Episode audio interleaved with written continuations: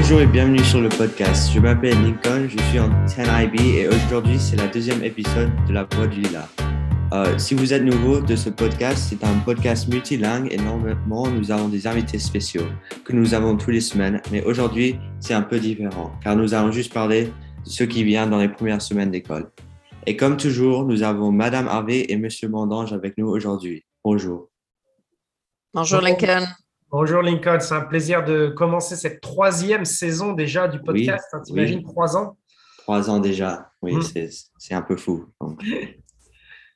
Um, so to start off, I just want to ask uh, how were your both of your uh, weekends? They were a little longer than usual.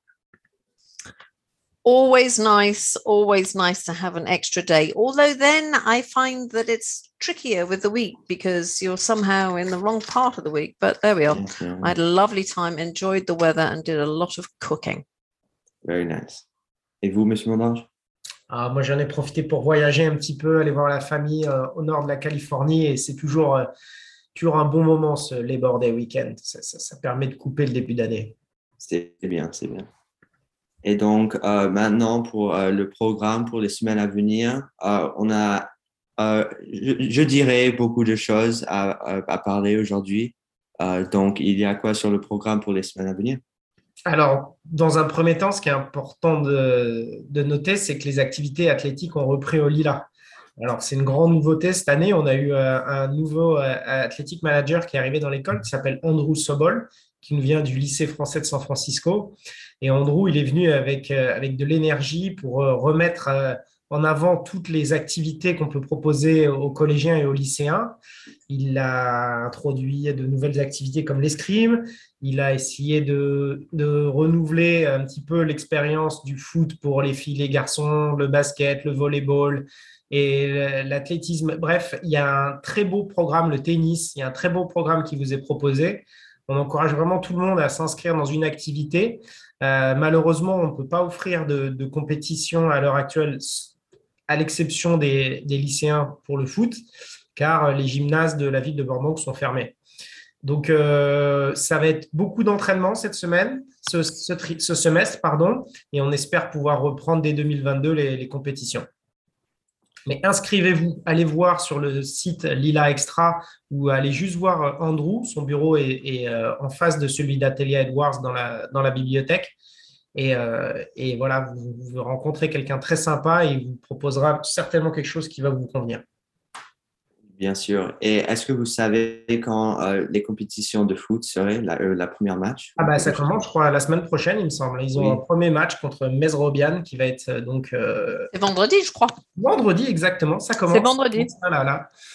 Et oui, en Je espérant. serai là. Ah, on compte sur vous, Madame Harvey.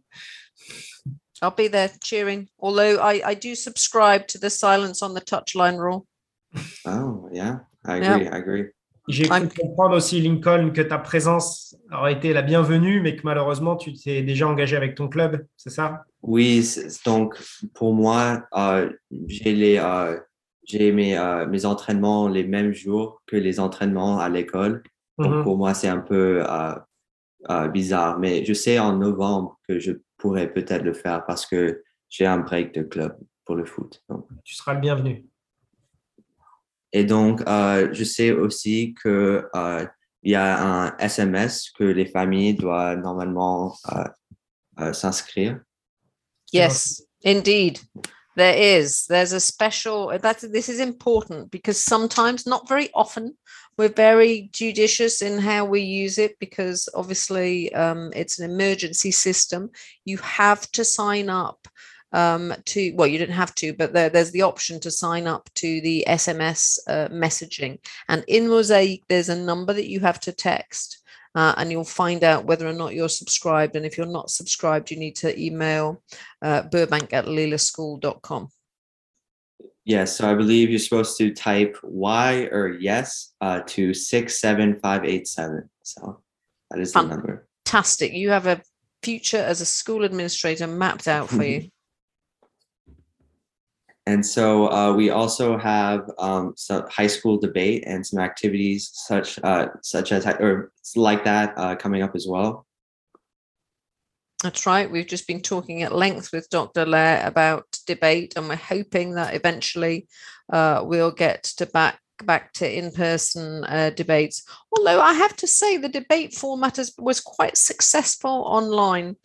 Um, although you know you sort of lose that um, excitement of of the in-person experience. Mm-hmm, mm-hmm. Well, we'll see how that works this year. Hopefully, um, soon it'll be, it'll be back to uh, uh, perfectly normal. So I hope so. And so on Wednesdays, I believe for um, the middle school, there is study hall from two to four, so they end at two. Um, could you explain a little bit of that and with activities and all that? Alors, je vais, je vais reprendre. Les élèves de middle school, donc jusqu'à la, jusqu'à la quatrième, finissent les cours le mercredi à 2 heures. Une fois que les cours sont terminés, ils ont plusieurs options. options. La première, c'est de rentrer chez eux. Mm. La deuxième, c'est de rester à l'école et de participer à une des activités athlétiques ou un des clubs qui leur est proposé. Alors, il va y avoir la Lila Gazette, il va y avoir du debate, il va y avoir du MUN, il y a toutes les activités sportives qu'on a énumérées plus tôt. Il y a euh, aussi l'option, on nous offre également un studio euh, gratuit pour tous les élèves de 2 heures à 4 heures. C'est un studio hall qui est organisé par euh, niveau de classe, donc les sixièmes sont ensemble, les cinquièmes ensemble, les quatrièmes ensemble, et on offre du support en français et en anglais pour pouvoir bah, vous aider dans les devoirs et faire, euh, faire autre chose. C'est bien. Maintenant, je suis en, euh, au, lycée, mais quand j'étais au collège, c'était c'était très bien. Mhm. Ça te permet de faire le point au milieu de semaine, de t'avancer dans les devoirs, de demander à tes professeurs, à tes camarades euh, bah, de, de t'aider pour des choses et d'autres, de travailler sur des projets. Donc, c'est un bon moment de 2h à 4h le mercredi pour rester à l'école. Oui, oui. And so also I believe because of the new year, there's uh, a new PA or there are going to be new PA meetings coming up? That's right. We have um, changed the day of PA meetings. They are on Tuesdays um, and the first one is next Tuesday, 14th, I believe. Um, and we have a new vice president, um, um, Arwen Widmer Bobick, and she's joining uh, Melinda Brownstone.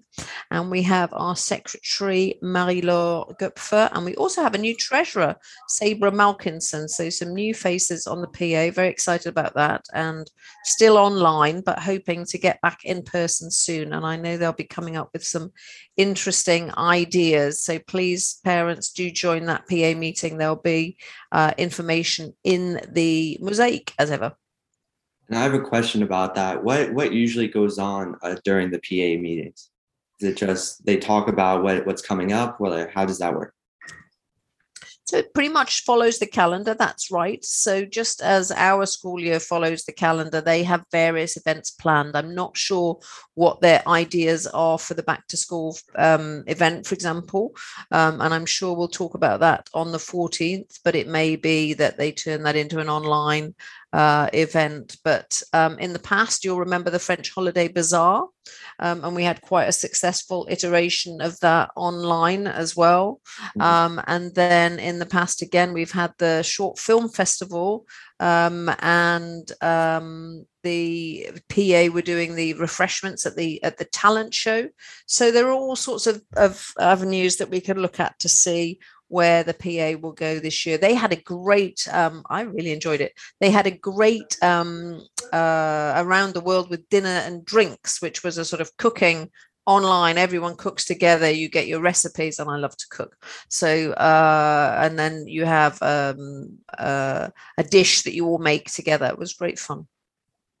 Very nice. Sounds sounds interesting. So, so um, there's also the uh, the health screenings that need to be submitted every day and uh, the COVID testing that I believe every Wednesday, which is today, um, you're supposed to put in the yellow boxes or give it to Victoria, Scotty, and all that. Ideally, put in the yellow boxes. Exactly right. Yes, this week we did it on Tuesday for Wednesday, but normally, Lincoln, it's Monday for Tuesday. Mm-hmm. Um, and then we ship them off to the lab. We know that it's uh, extra effort for people, but it's really important that we use this as one layer of keeping our community safe.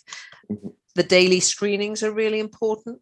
Um, and it's very important that everyone takes their responsibility um, seriously, individually. And if you're sick, stay home. And if you have any symptoms, stay home and um, make sure that you test on, on a regular basis. And then follow um, good hygiene practices using the hand sanitizer that's around and washing hands keeping distance uh, wherever possible um, and then really working together keeping each other safe you know thinking about what consequences your actions uh, might have for others within the community because we've set the bar quite high by putting that that initial PCR test in place.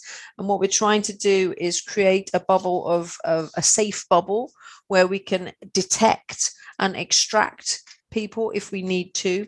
We might actually think, Lincoln, about inviting um, Eddie Jones, who's an epidemiologist, onto this podcast. I'm sure he'd be delighted to come on because he's very, very interesting on this subject. We've consulted with him a lot on our procedures, and I think his voice is one that that that should that you know the community would like to hear. Definitely, definitely. Pour en revenir à la, à la, student form, ce serait vraiment utile si les étudiants pouvaient la remplir avant d'arriver sur le campus. Ça permettrait de fluidifier le trafic le matin. Et euh, j'aimerais aussi encourager les étudiants à être prêts à sortir de la voiture avec leur sac pas loin d'eux et de rester à droite de la voiture de manière à ce qu'on ait vraiment, vraiment euh, plus de fluidité. Donc, oui, merci, oui. merci de remplir votre fiche et de rester à droite du véhicule avant de rentrer sur le campus. All right, so that's it. Um, thank you, Ms. Harvey and Mr. Mondange, for coming in today again. Um, and we'll see you next week. Thank you. À la semaine prochaine, Lincoln. Thank merci. you, Lincoln. See you next week. See you next week. Bye. Bye.